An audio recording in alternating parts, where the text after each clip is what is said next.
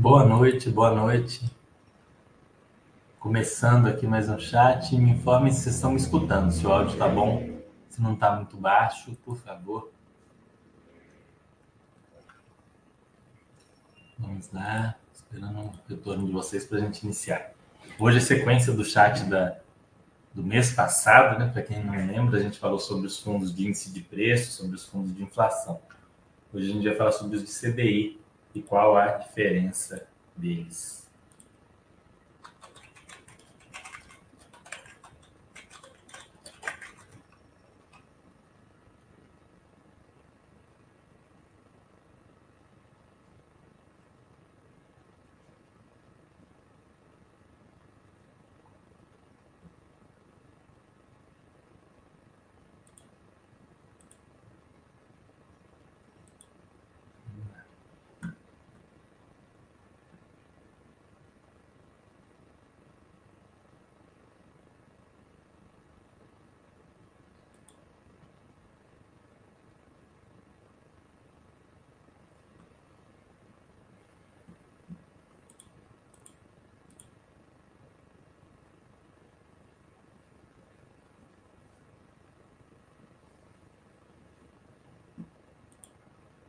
Vamos lá, vamos lá. Tem o retorno, áudio, vídeo. Estão ouvindo?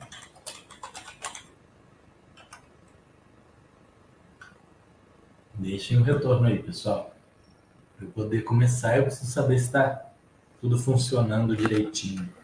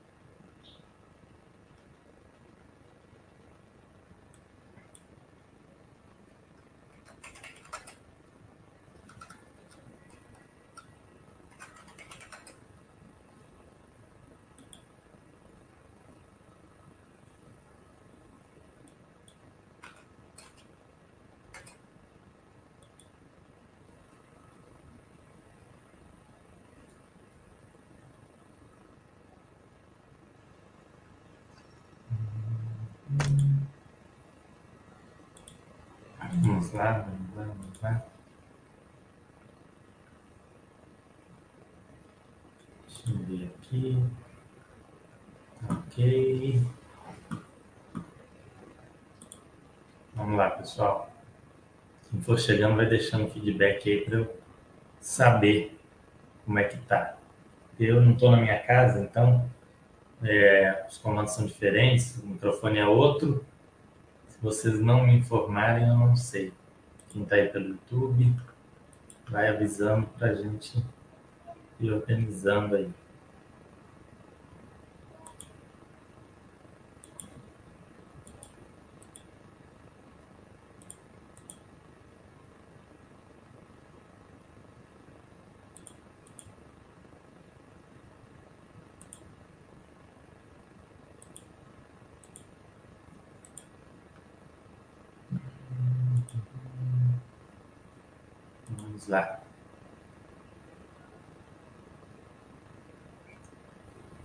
Bom, eu vou iniciar aqui porque eu vou fazer um pouco mais rápido. E aí, quem tiver é, com, com, dúvida, com qualquer coisa, vai colocando. Se o áudio estiver ruim, vocês avisam aqui também, para a gente poder fazer hoje um chat um pouco mais rápido, ok? Bom, vamos lá. Para quem não sabe, o KNCR é um fundo da Quineia que investe em certificado de recebível imobiliário, ou CRI, que paga em CDI mais alguma coisa. Ele é um fundo de CDI mais. É, além dele, a gente tem o VG também, que é um fundo de CDI mais. E muita gente fala, ah, Fernando, para receber CDI eu não vou investir em fundo, porque se eu investir no Tesouro Selic é, ou no Tesouro ou em um CDB, eu vou ter o CDI. Para quem não sabe, o CDI é a taxa de desconto, né? É, a taxa CDI é a taxa do certificado de desconto interbancário. Em tese, é a taxa que os bancos utilizariam para emprestar dinheiro um para o outro. Né? E no, na, na teoria, isso é uma taxa combinada entre os bancos, mas na vida real nada mais é do que Selic menos 0,1%. Então hoje a gente tem a Selic em 12,25%, a gente tem um CDI em 12,15%. Mas então por que alguém investiria em algo que paga CDI? Bom, primeiro, historicamente o CDI tem um retorno muito alto no Brasil. O retorno real do CDI, né, ou seja, o quanto o CDI retorna acima da inflação, de, de acordo com o IBGE, de os dados do próprio da própria FGV aqui, ó, a média de 2008 a 2017 foi de 5%. Depois a gente teve uma média de mais ou menos 3% até 2020, veio o período da pandemia, onde a gente teve juros reais negativos, que foi uma aberração. E hoje a gente está com juros reais de novo acima de 6%, no, no, ou seja, o CDI está pagando mais de IPCA mais 6, está pagando mais ou menos IPCA mais 7, IPCA mais 8. Hoje, se não me engano, tem IPCA mais 8. Então, o CDI é um retorno muito satisfatório. Né? Lembrando que a meta atuarial da maioria dos fundos de pensão, dos fundos de previdência é IPCA mais 6. Hoje a gente está vendo um CDI pagando IPCA mais 8. Quando você investe em um CDB, em um outro ativo ligado ao CDI, você ainda tem que pagar um imposto de renda, 15% sobre esse retorno. Ao investir no KNCR, você tem o CDI líquido com mais um spread. No caso agora, o atualizado na cotação de hoje, já descontado a taxa de administração, o, o KNCR está dando a um preço de 102,30, IPCA mais 1,28, é, CDI mais 1,28, ou seja, 12,25 mais 1,28 é 13,5, 13,5% ao ano. Né? Não é nada mal, 13,5% com uma, uma inflação que a gente está tendo de 4, mais ou menos, 4, entre 4 e 4,5%, a gente tem IPCA mais 9 nesse fundo, no momento. Não é nada, nada, nada mal. Ok? Então, é, não é um resultado ruim.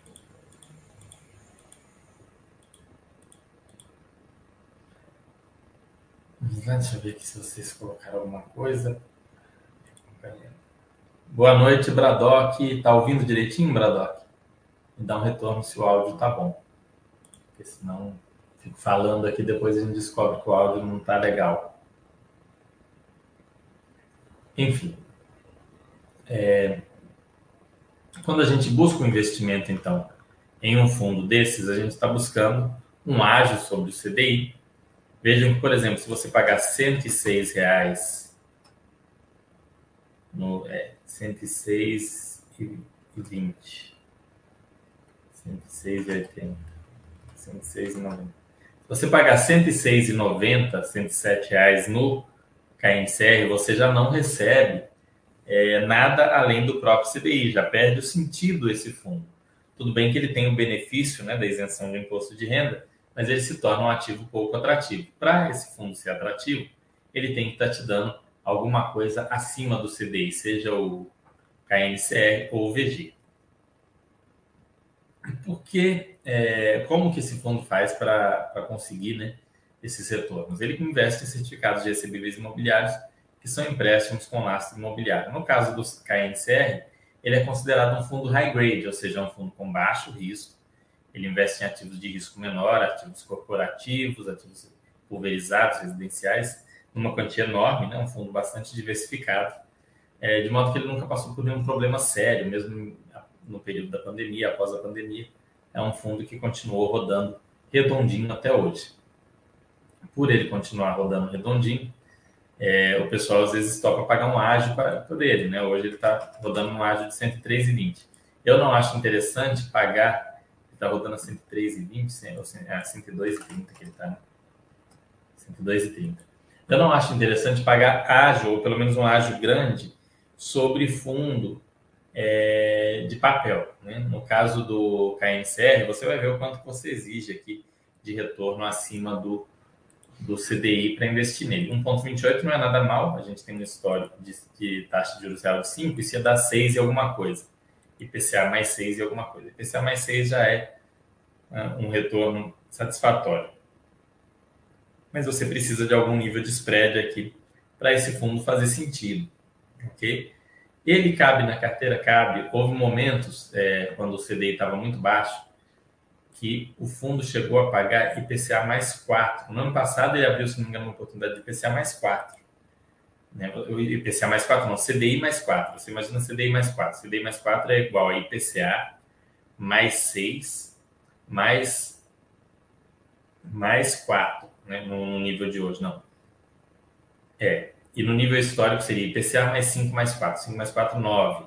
Isso num momento de normalidade. Hoje a gente está com com o CDI em IPCA mais 8. Então, imagina, IPCA mais 8 mais 4, 12 mais IPCA. 12 mais IPCA é muita coisa.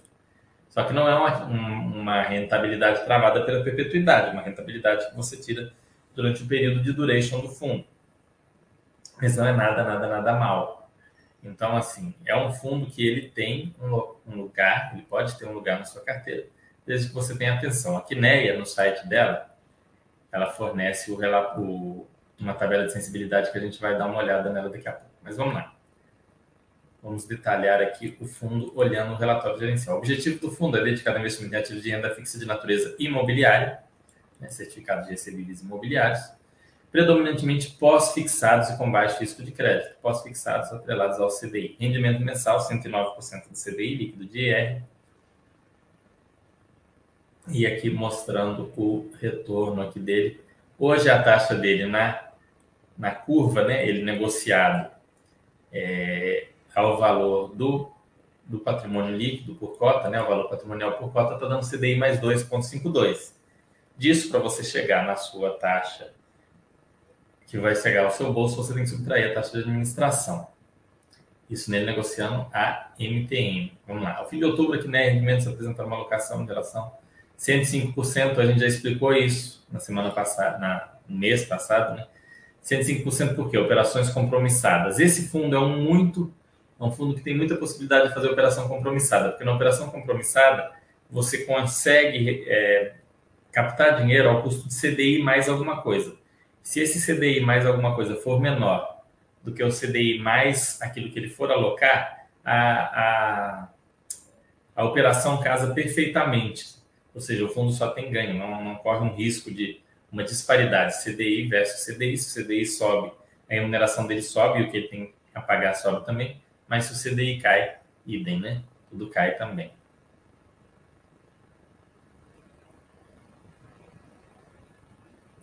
Os dividendos referentes a, a outubro, aqui ele fala do, né? Ó, a taxa de administração dele é 1,08% ao ano, sem taxa de performance, que hoje é um pouco raro, né? Os fundos são cada vez mais os fundos têm taxa de performance especialmente os fundos de é, os fundos de papel, então um fundo sem taxa de performance. Fala, o resultado de outubro se beneficiou do alto patamar de alocação e maior número de dias úteis. Isso aqui é muito importante, tá? Esse fundo, ele paga, o rendimento do CDI é por dia e é por dia útil, é um rendimento diário. Então, no mês de março, no mês de maio, são meses que ele paga menos porque são meses com poucos dias úteis, né? Fevereiro é um mês com muito poucos dias úteis, abril é um mês com muito poucos dias úteis. E às vezes esse fundo cai nos meses de março e maio por causa do rendimento menor, sem nenhuma explicação lógica ou racional nessa decisão dos investidores. Eles só olham o último rendimento, veem que caiu, entendem que tem algum problema e esse fundo é, cai, né? É a cotação dele. Quem entende melhor o sistema tá, tem uma vantagem em relação ao pessoal que age de maneira impulsiva, que só olha o último rendimento na hora de escolher um fundo imobiliário. Então, você vai saber que nos meses com menos dias úteis, no mês seguinte, esse fundo vai pagar menos. Aqui falando sobre a, a queda da taxa Selic, que está em 12,25, deve fechar o ano em 11,75, se nada mudar. Muito pouco provável que algo mude a essa altura, então Selic a gente vai ver aí o ciclo de corte até 9,5, 9, é, talvez um pouco menos, a gente não sabe ainda. Aqui ele fala das operações compromissadas reversas. É, ele diz, eu, eu sinto falta de uma de um de uma de um detalhamento do resultado dessas operações quando elas são encerradas. Graças a essa operação, a gente teve um retorno de mais X, o que representou um valor por cota de mais Y. Eu acho que seria legal. Mas vocês entenderam a lógica da compromissada, né? Vamos lá. Alocação por setor. Como eu disse para vocês, ó, residencial, shopping, escritórios, logístico. Bastante, bastante tranquilo. O risco não tem loteamento, multipropriedade. Lembrando que a orelha deve levantar para fins de risco quando a gente vê loteamento e multipropriedade, principalmente. São operações de risco muito maior. Foi o que já deu problema né, em fundos de CRI. Então tem que ter muita essa atenção. Rendimento de 1,11 por cota. É, e aqui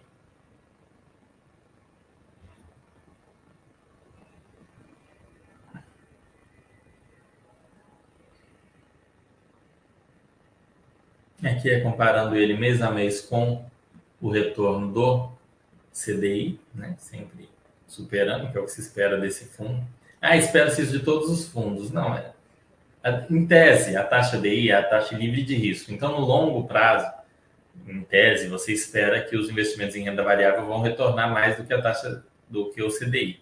Isso é uma simplificação da simplificação da simplificação da simplificação. Teria que dar um curso grande de finanças para vocês aqui para poder explicar porque não funciona bem assim.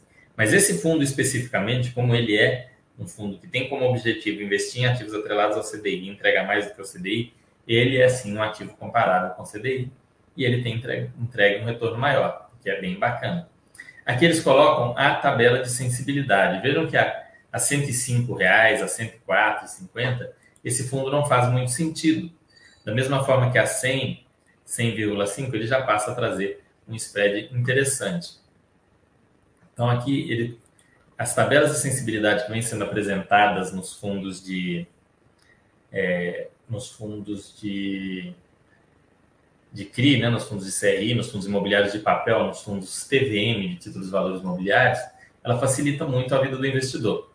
Esse retorno que ele, que ele coloca aqui, né, ah, o spread menos a taxa de administração, o spread do CDI, esse é o retorno total que você espera do fundo caso você invista, já considerando os rendimentos recebidos durante o duration do fundo e a venda do papel pelo valor patrimonial. Então, aqui, ó, duration da carteira. Qual que é o duration da carteira? duration dessa carteira especificamente é de 5,6 anos. Um duration de 5,6 anos, o que dá 5 anos e 6 meses e meio, 5 anos e 7 meses, né? Então, ao longo desses 5 anos e 7 meses, espera-se que você tenha esse retorno de CDI mais 2,11, né? Comprando no preço atual, CDI mais 2,2. Vou compartilhar outra tela para vocês aqui, para vocês verem a tabela dinâmica que a Quineia disponibiliza, que é muito bacana.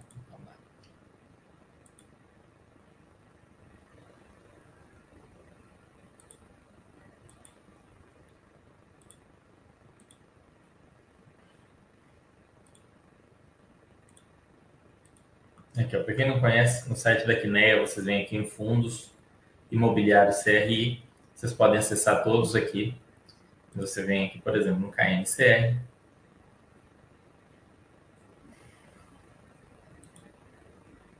Você vem no KNCR e você vai obter aqui é, a tabela de sensibilidade. Então, você põe a cotação de hoje, hoje ele fechou a 102,30. 258, 102,30 a 102,30, esse fundo vai te dar, já livre da taxa de administração, CDI mais 1,28%. O que hoje é 110% do CDI líquido de imposto de renda, 110, quase 111% do CDI líquido de imposto de renda, não é nada mal. É o que esse fundo aqui dá. Então, aqui você consegue fazer esse teste para todos os fundos da CNEA. No, no, último chat a gente falou sobre o CANIP, né? é o CNEA Índice de Preços, e a gente explicou sobre como funciona é, essa tabela mais no detalhe. Fundos de CRI, pessoal, muita atenção com risco, né? Igual eu falei, esse é um fundo high grade, é um fundo de risco menor. Então, o que, que você espera? Se você for investir em qualquer outro fundo CDI+, você espera que pague mais do que o KNCR. E nesse sentido, a gente vai dar uma olhada em outro fundo é, CDI+. Eu acho que eu só tenho os dois que são puramente CDI+, que é o KNCR e o VG. VG. Vamos compartilhar a tela do VG aqui.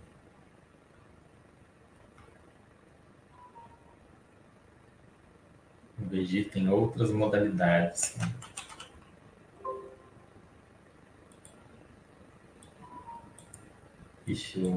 É. Vamos ver aqui. O Vegira.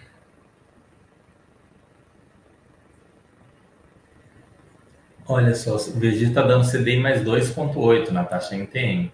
A gente viu que a NCR dando CDI mais 2,5. Diferença pouca, né?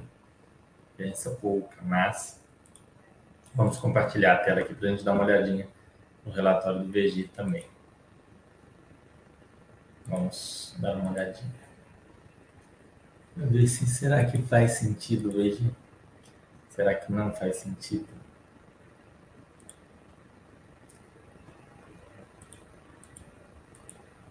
Cadê a apresentação? VG. Aqui, ó. Fundo encerrou o mês com 99,7% do patrimônio alocado. Fundo adquiriu 30 milhões, indexados ao CDI.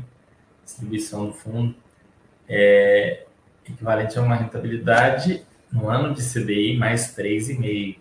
Já utilizando como base um novo número de cotas após o desdobramento, o fundo acumulou uma distribuição equivalente a rentabilidade líquida de CDI mais 2,7.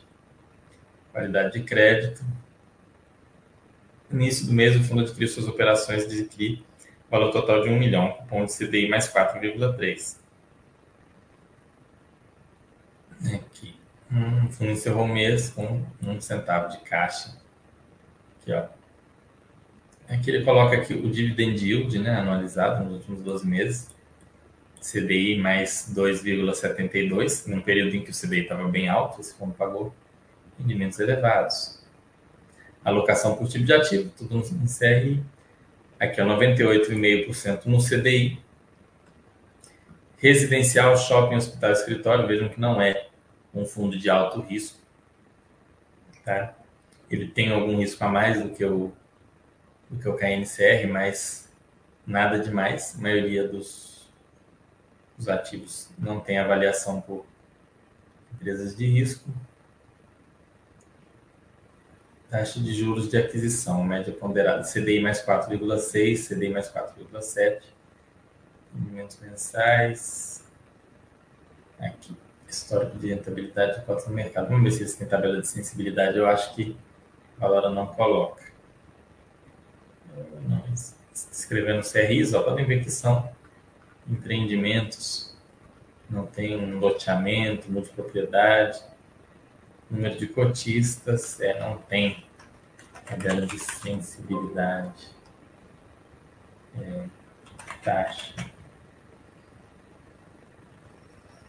Esse fundo tem uma taxa de gestão de 0,8% ao ano sobre patrimônio, menor que a taxa de administração do KNCR, que é mais 0,20% de administração, dá 1.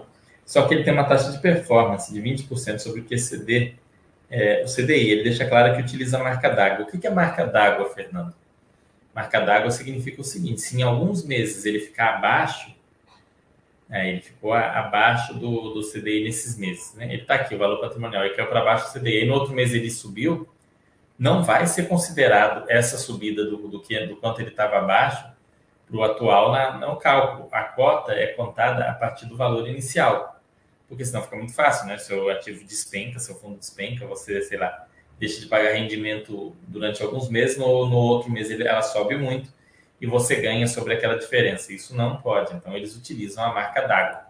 No meu livro eu explico isso melhor, quem está aqui na Basta tem disponível gratuitamente, mas significa que você não, não, não, não tem que pagar taxa sobre menos perda, entendeu? Ah, perdeu menos, eu vou ter que pagar. Não, não você não vai pagar nada porque perdeu menos, tem que realmente ganhar mais do que o CDI no período. Isso é positivo, né? Porque sem marca d'água é complicado, mas é uma taxa relativamente alta, deveria ser sobre o que exceder talvez CDI mais um, CDI mais dois, que é o objetivo do fundo. Mesmo assim, ele trouxe um retorno líquido muito bom. É, mas falta aqui eles colocarem, por exemplo, é, a taxa MTM, né, eles não colocam. Ele, ó, ele tem adquirido ativos com um cupom de CDI mais 4,3, o que não é nada, nada mal. O fundo vai bem, mas o relatório da Quineia é, é mais detalhado. Esse fundo naturalmente paga mais, um risco um pouco maior, mas também é uma opção para o cotista que quer investir em um fundo atrelado ao CDI. Vamos ver qual é o valor patrimonial da conta. Eles não têm a cota patrimonial? Valores calculados de acordo com a cota patrimonial.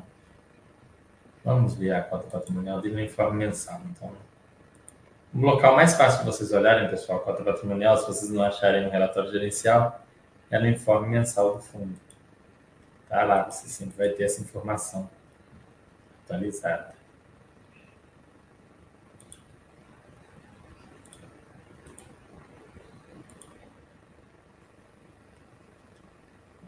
O valor da cota desse fundo, o valor patrimonial é 9,76, R$ 9,76. Vamos ver quanto ele está cotado. Ele está 9,85. Ele tem um ágio, mas um ágio menor do que o ágio do KNCR. Agora eu quero ver se eu acho a taxa MTM dele, né? Eles deviam ter colocado assim, igual a gente vê aqui no KNCR. É, que fala claramente CDI mais 2,5.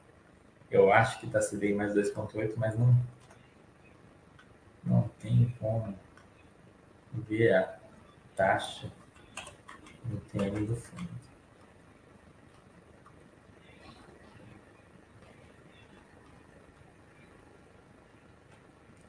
taxa de juros de aquisição.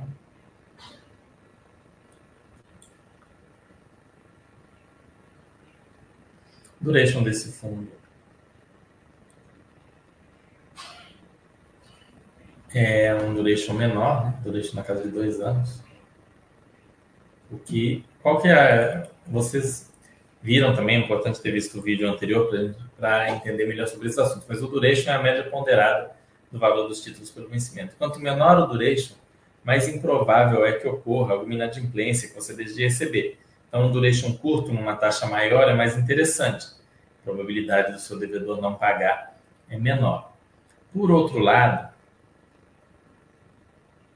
é, por outro lado, esse, esse fundo ele vai ter que renegociar as taxas nesse período. Se ele não conseguir taxas melhores do que o que ele tem conseguido, por exemplo, olha, no, no Crigafisa CDI mais 4,5, cria Implan CDI mais 6, pode ser que ele não consiga taxas tão boas, o retorno cai mais rápido do que no KNCR, que tem a duração de 5 anos.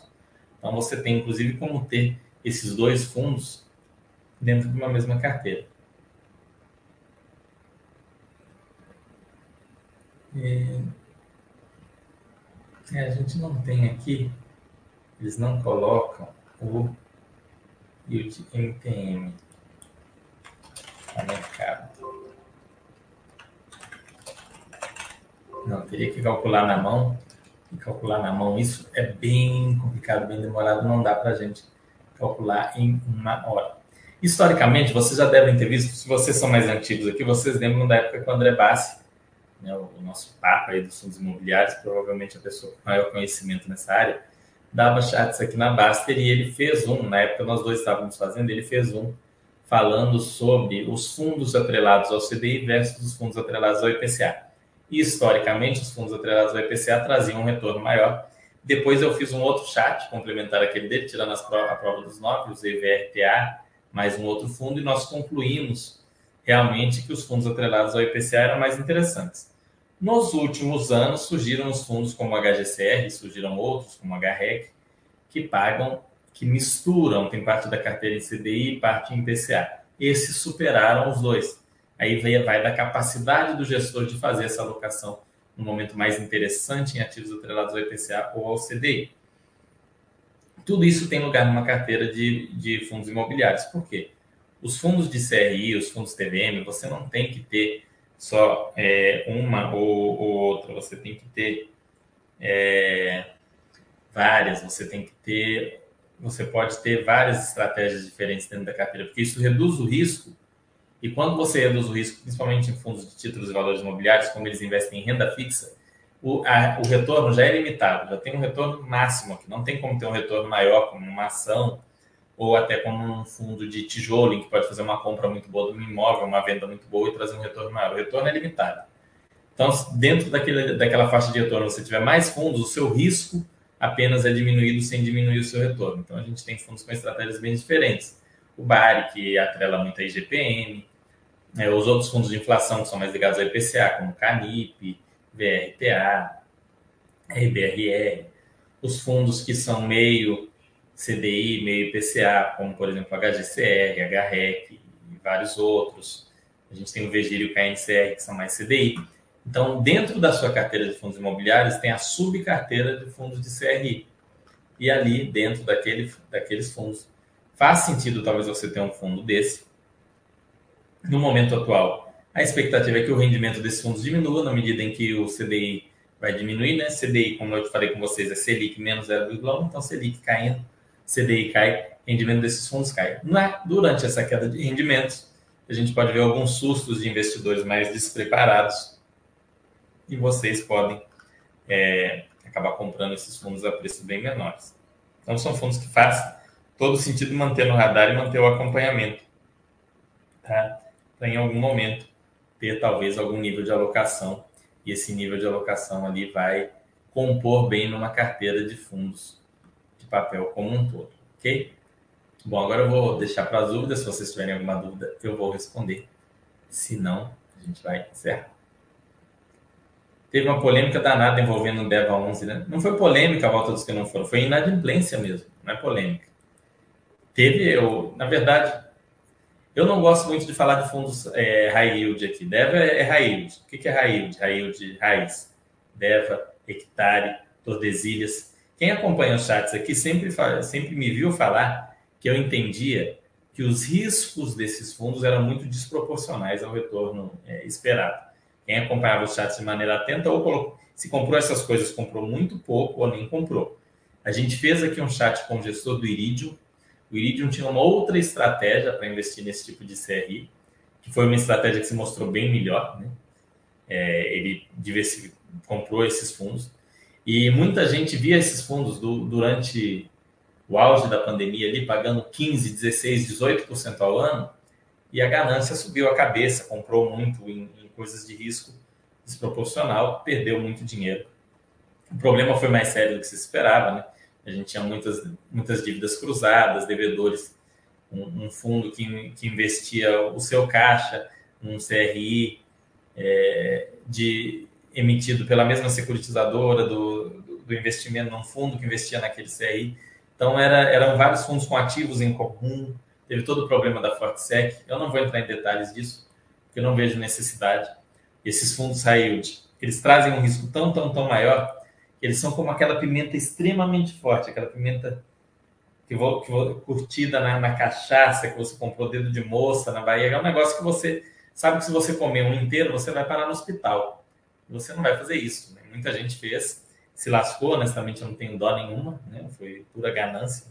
Influências, youtubers falando, nossa, compre isso, que é a última maravilha, fazer aquela tabelinha. Com X reais nesse fundo, você vai receber um salário mínimo de aposentadoria palhaçada, né? risco demasiado. O que aconteceu com o Deva foi isso. Desses, ainda de longe, o Deva não era o pior, né? Os menos piores eram o Deva e o Hectare, os outros eram piores. É... e aí, a pessoa que foi direto nessas coisas se lascou, né? É, não, não tem jeito. É, poderia ter um pouquinho. É igual eu falei, vamos supor que você tem uma carteira de fundos de CRI dentro da sua carteira de fundos imobiliários. Essa carteira vai representar 40% da sua carteira de fundos imobiliários. Nela você tem um CANIP, um KNCR, que são fundos de baixíssimo risco. Aí você pode ter um VG, você tem um HGCR, que também é um risco muito baixo, um HREC. E aí você tem um desses, você tem lá o, o DEVA, o Hectare, um Tordesilhas, né? Ou você pega um que é, que eu acho que é o mais equilibrado, que a gente até conversou aqui, fez o chat com o gestor, que é o Iridium. Tem uma exposição mais indireta e mais pulverizada. Aí você tem ali, aí, nossa, deu um problema. Perdi 80% daquele fundo. Mas aquele fundo era 10% de 40% da sua carteira de fundos imobiliários, que às vezes é 30% da sua carteira total. Então, é um dinheiro que você vai recuperar em dois, três meses de rendimento do, do, do HREC, do, do Canip, do, de um dos fundos de tijolo, de um, um dividendo, às vezes, de uma ação de, de companhia elétrica que você recebe já é mais do que o valor que você perdeu. Então, tá, tá resolvido aquilo dali. Mas você tem que entender que aquilo dali é, tem, tem seu risco. O Avaldo Scampão falou: prefiro correr um pouco mais de risco nas ações. FII para mim é só tijolo. Eu acho que o FII de, de CRI, eu falei, expliquei isso melhor no, no chat passado. Ele tem seu lugar na carteira, sim. Por ele ser bem menos volátil, né? Ele te dá um, uma. Da mesma forma, o rendimento dele varia mais e a cota varia menos, né? No caso do fundo de tijolo, em tese, o, o, o rendimento varia menos, a cota varia mais. Então, eles são bem complementares. Mas, por exemplo, se você é muito exposto a bancos e seguradoras, você está bastante exposto a crédito, né? Então, principalmente bancos. Então, você não ter o fundo de CRI não é tanto um problema, você já está com uma exposição alta em crédito. Muita gente gosta de fazer o equilíbrio também entre fundo de CRI é, e ação de bancos. Por causa da ação de banco também está exposta a crédito, apesar de serem créditos de, na maioria diferentes. Né? Não é quem é muito exposto a crédito imobiliário é a caixa que não é negociada em bolsa. Então você tem essa possibilidade de ir colocando as caixinhas na sua carteira. Mas eu já falei isso, a gente não precisa ter tudo, ninguém é obrigado a ter todas as opções de investimento. Você tem montar uma carteira aderente ao seu perfil e que tem ativos distintos, ativos poucos correlacionados, para você ter menos risco, tornar o seu retorno ali mais previsível, não tomar grandes sustos. Como eu falei do eu falei do Deva, né, por exemplo, se o cara que tinha Deva ali, Deva era até 5% da carteira, que seria muito, isso não impactou ele. Dois meses de rendimento, a vida dele está resolvida. O cara que tinha DEVA a 80% da carteira está passando um momento complicado. Né? O cara que tinha Tordesilhas a 70% da carteira está passando um momento complicado. Então tem que ter muito essa atenção. É. É, vamos lá, mais dúvidas? Se vocês não tiverem mais, eu precisei fazer uma viagem de família urgente, por isso que eu não estou na minha casa, mas eu vou esclarecer as dúvidas de vocês, senão a gente encerra. E depois eu vou voltar a trazer fundos imobiliários individuais aqui. Eu vou montar, eu tô, eu tô pensando se eu vou trazer outros fundos de CRI, talvez eu traga. É, eu já fiz um chat explicando a diferença entre os high yield e high grade. Os high grade, como eu disse, por exemplo, a gente pega um KNCR, quer ver o tempo de história do KNCR, que ele tem sem nunca ter dado nenhum problema? É, o KNCR tem 11 anos, nunca teve nenhum problema esse fundo. 11 anos. Ele chegou a ser cotado ali no, no auge da pandemia a 86 reais. 85. KNCR tem 11 anos. A gente pega um VRTA que teve alguns problemas e mesmo assim retornou muito positivamente. O fundo tem 12 anos. Né? A gente pega o HGCR, que é o fundo de papel com maior retorno, salvo engano, ele tem 10 anos. Ele fez 10 anos em janeiro. Também fundo que nunca teve nenhum problema sério. Até o MXRF, que é o queridinho dos influencers, né? fica sempre negociado com áreas absurdos, porque toda influência gosta de fazer um post sobre MXRF, é, ele tem hoje 11 anos, ele fez 11 anos. E assim, ele teve problema sério, né? Tanto que ele tem dois imóveis dentro do, do fundo, que é uma coisa ruim, ele tem dois imóveis lá, mas ele não dá destinação para esses imóveis porque ele iria ter que conhecer prejuízo vendendo esses imóveis abaixo do que ele vale. Os imóveis eram, eram garantias de alguns CRs que deram, deram calote, né, que foram inadimplentes, e ele não quer vender porque isso reduziria o rendimento temporário do fundo e tal, então eles ficam enrolando, tenta alugar, não aluga, o imóvel não é tão bom, o imóvel lá em Santos. Eu não gosto muito dessa atitude, eu acho que tem que né, extrair aí, arrancar a casquinha da ferida, tirar na carne aí e resolver. Mas enfim, isso é, um, é uma história para quando a gente for fazer um chat sobre MXRF. Vale a pena, né? Um fundo com mais cotistas na bolsa fundo que vai, vai ser o primeiro a atingir um milhão de cotistas. Na minha opinião, não há nenhum motivo para ser esse fundo com mais cotistas, mas enfim, na minha opinião, que forma o mercado ainda bem. Vamos ver o que, que vocês estão dizendo. Então, assim, eu entendo que tem um lugar no portfólio para fundos de CRI, desde que você entenda. E quando acontece essas distorções malucas, igual eu falei, eu falei muito com vocês naquela época que tava, a gente estava com o IPCA negativo, né? Os fundos despencaram. A, alguns malucos, né, alguns investidores menos preparados de fundo de CRI, entenderam que o Brasil tinha virado o Japão, que não ia mais ter inflação aqui. Não sei de onde as pessoas tiraram isso. O mesmo ocorreu quando nossos juros foi para 2, 3%, os fundos atrelados à CDI despencaram, porque em algum momento algum uma pessoa muito pirada achou que aqui era a Suíça. Não é. Então, assim, esse tipo de ativo te protege desses momentos da economia em que juros dispara, a inflação dispara. Normalmente, quando isso acontece, é, os fundos de tijolo passam por dificuldade porque a economia está fraca, o PIB não está crescendo e os aluguéis não crescem, é, você não vai conseguir repor facilmente o inquilino que sai. Então, ele faz esse balanceamento, que eu acho bem válido. Ok? Bom, pessoal, se vocês não tiverem mais dúvidas, eu acho que eu vou encerrar aqui. Mas quem assistiu e ficou com alguma dúvida, deixa, deixa a dúvida no Pergunte ao Consultor. Não pôde estar tá assistindo isso gravado, deixa aqui na Basta.com Pergunte ao Consultor. Eu respondo todas as dúvidas. Normalmente, com no máximo uma semana está respondido. É, avaliem a possibilidade, entendam os ativos, né? sempre digo, você não é obrigado a investir em nada, mas para investir em alguma coisa, entenda. Entenda principalmente o que é CDI e o que são juros reais, porque para investir em qualquer coisa você tem que fazer essa comparação. Então, se você não entende nem o que é CDI, o que é Selic, você está né, mais perdido que segue um tiroteio, você precisa estar tá com essa consciência. E os fundos de CRI te ajudam um pouco a entender isso também. Leia os relatórios desses fundos. Como eu gosto de dizer, fundo de papel a gente não gosta de pagar sobre o VP, o VP dele dá uma noção muito muito próxima de valor, não é igual ao FOF, né, que o VP é uma medida perfeita, é, o, o, no fundo de CRI, o VP é uma medida ok, uma medida interessante, mas não perfeita. Então, avaliem é, ter esses ativos na sua carteira. O FOF, para quem não lembra, no início do ano, os FOFs estavam tão baratos que mesmo aqui na Basta, tendo algumas políticas de não, ah, FOF, dupla taxa de administração, eu trouxe conteúdos de FOF, quem investiu naquela época teve um retorno fantástico. Né? Office subiram 20%, 30%, porque estavam preços que não condiziam com a realidade. Infelizmente, ou na, na, minha visão, na verdade, felizmente, o mercado de fundo imobiliário é um mercado é, dominado por pessoas físicas, né? E a pessoa física ela é mais despreparada do que o institucional, do que o investidor profissional.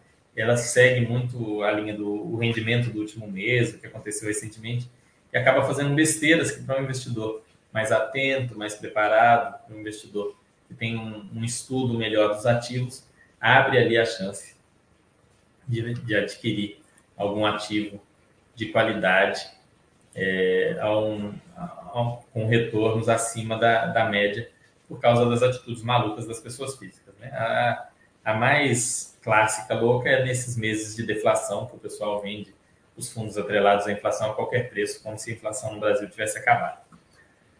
Então é isso, pessoal. É, a inflação, infelizmente, não acabou, mas eu vou encerrando o nosso chat. E a gente volta daqui três semanas, né? Tem a semana do Thiago, a semana do Oi e a minha semana. E aí eu vou trazer algum fundo específico, algum conteúdo mais detalhado para vocês, que eu sei que vocês gostam, para a gente se aprofundar mais. Vai ser em dezembro, então vai ser, vamos ver quando vai ser de dezembro? Vai ser dia 7, dia 14. Vai ser o último chat do ano. Ah, não, o último chat do ano, eu vou tentar trazer uma retrospectiva do ano. Vou falar sobre o que, o que aconteceu. Vou trazer os relatórios da Red, que a Red ela tem, principalmente o FOF da Red, tem aquele relatório que trata de todo o mercado de fundo imobiliário. Então, vou trazer aquele relatório. A gente vai falar sobre como foi o ano para os fundos imobiliários, quais setores foram interessantes, quais não foram, o que está travando ali a valorização ou o aumento na renda em alguns setores a gente vai trazer um panorama geral sobre os fundos imobiliários para vocês iniciarem em 2024, tendo uma noção boa de, de como e o que escolher para montar o portfólio, entendendo bem quais são as perspectivas dos principais gestores. Outros gestores devem trazer aqueles relatórios especiais de fim de ano de qualidade, a gente vai ler com mais detalhes para vocês iniciarem o ano bem informados sobre o assunto fundo imobiliário. Então, uma ótima semana, um ótimo mês Dezembro a gente vem aqui antes do fim do ano, então ainda não vou desejar para vocês um Feliz Natal. Mas fiquem bem. E aqui tem o conteúdo lá, como eu disse. Tem dúvida, vai lá no Pergunte ao Consultor, pede análise de carteira, é, faz todo esse processo que a gente responde, que a gente resolve. Leiam os nossos resumos de relatórios gerenciais, eu ponho ali uns resumos, ponho ali um, uns detalhes sobre os relatórios. Às vezes eu ponho, quando tem algum, algum caso mais sério, uma vacância maior, uma dívida mais complicada, com carência de juros, eu detalho ali para vocês, para vocês não caírem em besteira de comprar fundo aí problemático, né? Vídeo que ocorreu com XP Properties, que o pessoal comprou aí também sem uma análise adequada. Vocês que acompanham aqui não caem nesse tipo de armadilha, né? Então, fiquem atentos, leiam, estudem, procurem entender um pouco mais sobre os ativos nos quais vocês investem, porque só assim vocês vão conseguir ter retornos satisfatórios, construir um patrimônio bacana, ter uma vida mais tranquila, ok? Um grande abraço, uma ótima semana, um ótimo mês de novembro e até, é, até dezembro, até o dia, vamos botar aqui, 14 de dezembro, ok? Abração.